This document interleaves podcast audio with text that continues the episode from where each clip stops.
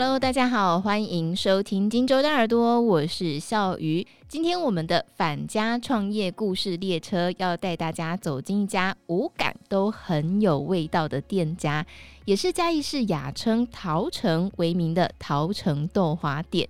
位于兴业东路上的创始店，主打用浓郁的豆香豆浆，还有软绵嫩滑豆花，组成了别具有特色的豆浆豆花，是不少嘉义人的口袋名店哦。那八年级的豆二代 Sam 刘元成，他曾经游走旅居法国里昂，是什么样的起心动念，让他决定在两年前返家打拼呢？因为大家可能不知道，Sam 在接下总店的同时，脑中已经同步筹备分店了，并且在去年顺利开张。有人形容说，分店给人的感觉哦，仿佛是置身法国里昂。究竟是如何透过老屋改造计划，让半百的老医馆展开新生，并且从空间装潢到餐点，都带给人耳目一新的感受呢？今天我们邀请到 Sam 刘元成来节目当中分享他的返家创业心路历程。欢迎 Sam，嗨，你好。嗨，你好。好，我们先请 Sam 来跟大家分享一下，就是我们刚好前面有稍微介绍到嘛，你曾经游走旅居法国里昂，那其实你大学时候也是留在嘉义念书，你是土生土长的嘉义人，对吗？对。对嘉义有什么样特殊的情感吗？我觉得蛮适合生活。怎么说？该有的都有。你要吃东西，吃餐厅，以前是不用排队的，现在要排队。现在要。像是人越来越多了吗？现在就是有一些观光客嘛，嗯，所以开了店家就越来越多，我们的选项也越来越多。你也去过法国里昂，然后再选择回来，这个起心动念是什么呢？应该说是我们家就是卖豆花的嘛，自己心里还是知道说，好像有一天会回来卖豆花，家里没有给太大的压力啦，嗯，是应该要回来接家里的事业。不过，很多二代对于接班这件事情，其实有很多不一样的想象。他可能是 OK，我想要先做一点别的事情，再回来接班，或者是说，哎，我接班的时候，哦，我就是卖豆花，那我就卖豆花，就是可能原样继续做下去。但是，其实你好像对于这件事情有很多不一样的想法。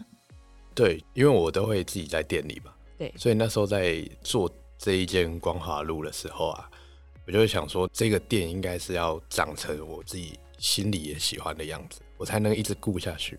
没有太多很商业化的考量，我们没有限用餐时间，我们也可以定位。而且你的餐点也有法国的餐点，对不对？对，就是把自己喜欢的东西全部都加进来了。嗯，蛮有趣的，因为其实你的这个分店是用一个老医馆去改装而成的。要不要跟大家分享一下，你当初怎么会想到说要选一个老屋来进行改造呢？应该说是。我本来就很喜欢老东西。我们家的老店是在比较东边，嘉义又分东西两区。那他们就是想说，你在市区一点，比较西边一点，找一个店面。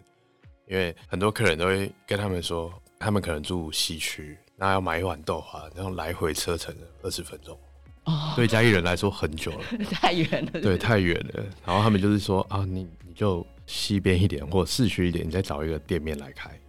因为我就喜欢老东西。在找店面的时候，我就是一直挑老的房子。但是老屋其实蛮多吧？以台北市来说，也是很多很多老屋，怎么会特别挑到那一家老医馆呢？我原本就是在挑老屋嘛，然后挑到挑挑挑挑到这一间的时候，我就没有再往下找了，因为这一间就是它的建筑的体质很棒，老的东西它就是漂亮，就是漂亮。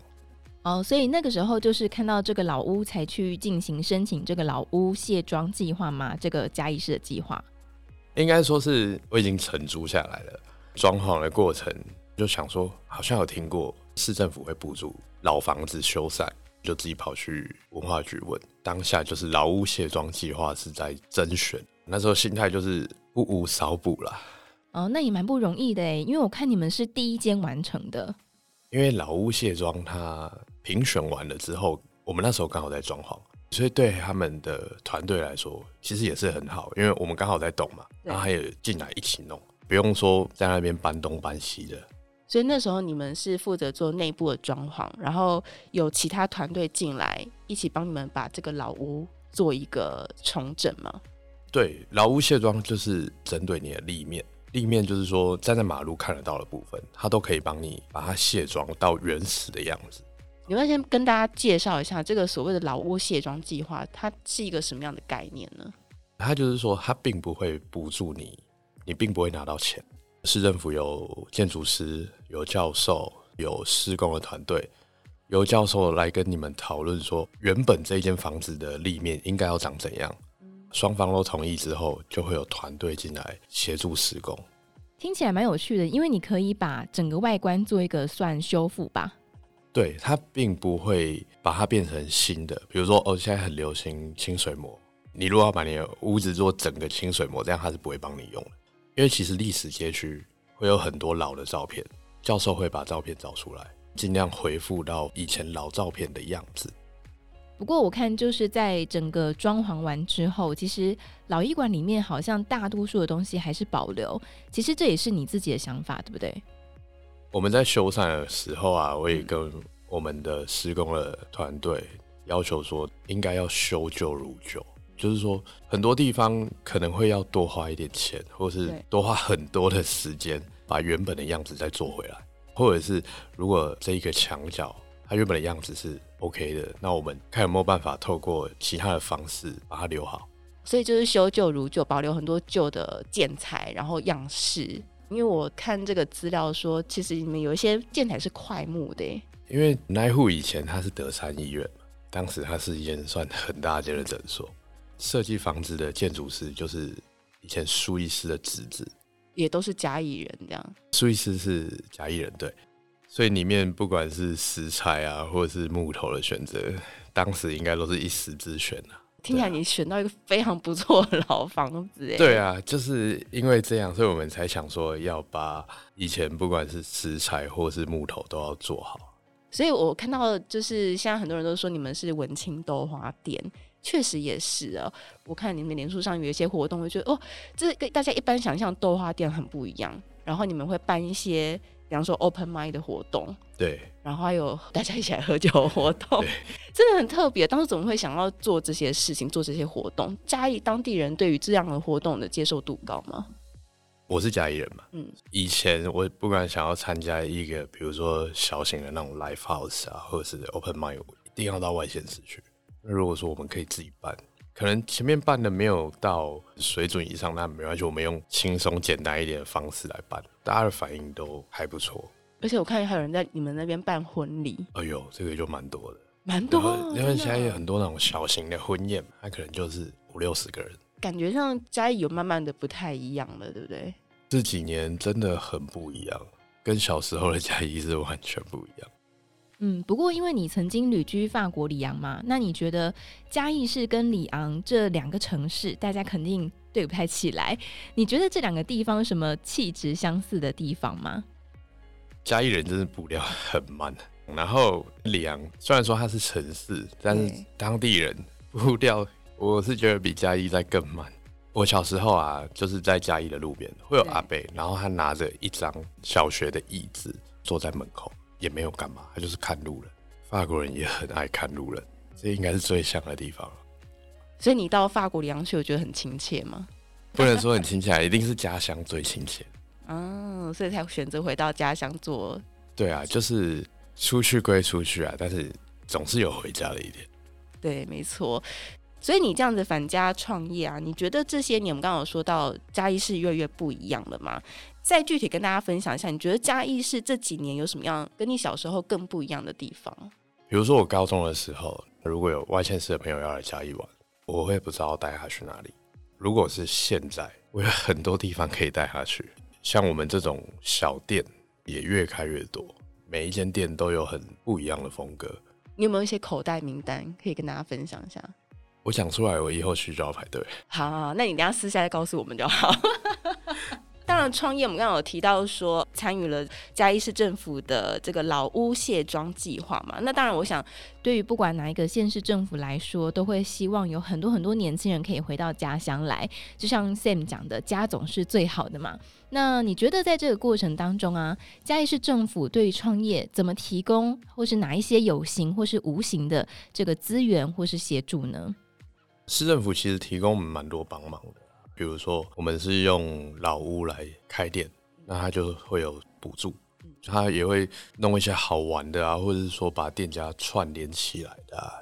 串联起来是什么样的活动？把你们串联起来？比如说，我们最近有一个美街的计划，美街就是嘉义的有一条街道叫成人街，就在我们旁边。这个计划就是把成人街的店家串联起来，然后他可能做一个导览的地图。比如说游客，他就可以去每一家店几张，比如说盖满几个，然后他可以到哪里获得一个小礼物。重点不是在那个礼物，重点是体验是很棒的。就是串联一些有特色的店家，然后让游客可以去探访，让这些店家可以被看见。那市政府这边还有没有提供什么样的协助，或是什么样的资源曝光？就市政府还有做多的刊物，一本刊物里面还可能有很多店家，对来玩的人是很方便的。市政府帮你整理出来说，哎、欸，哪些店是不错的？他们在这个过程当中怎么样去协助你们做曝光？是拍照吗？还是有文字报道呢？还是什么？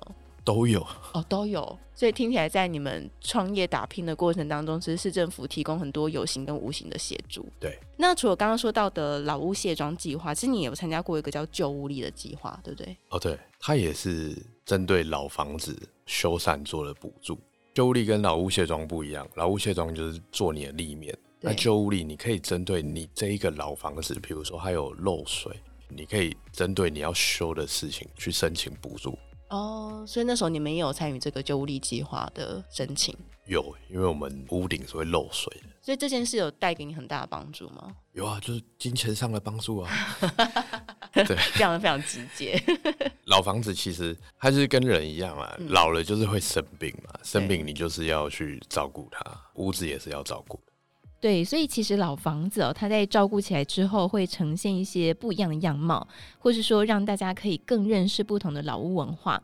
那如果说你要用一句话来形容你的故乡，呃，形容嘉义市的特色或精神，或是向不熟悉嘉义市的朋友或是外国友人介绍的话，你会怎么样去形容你的故乡呢？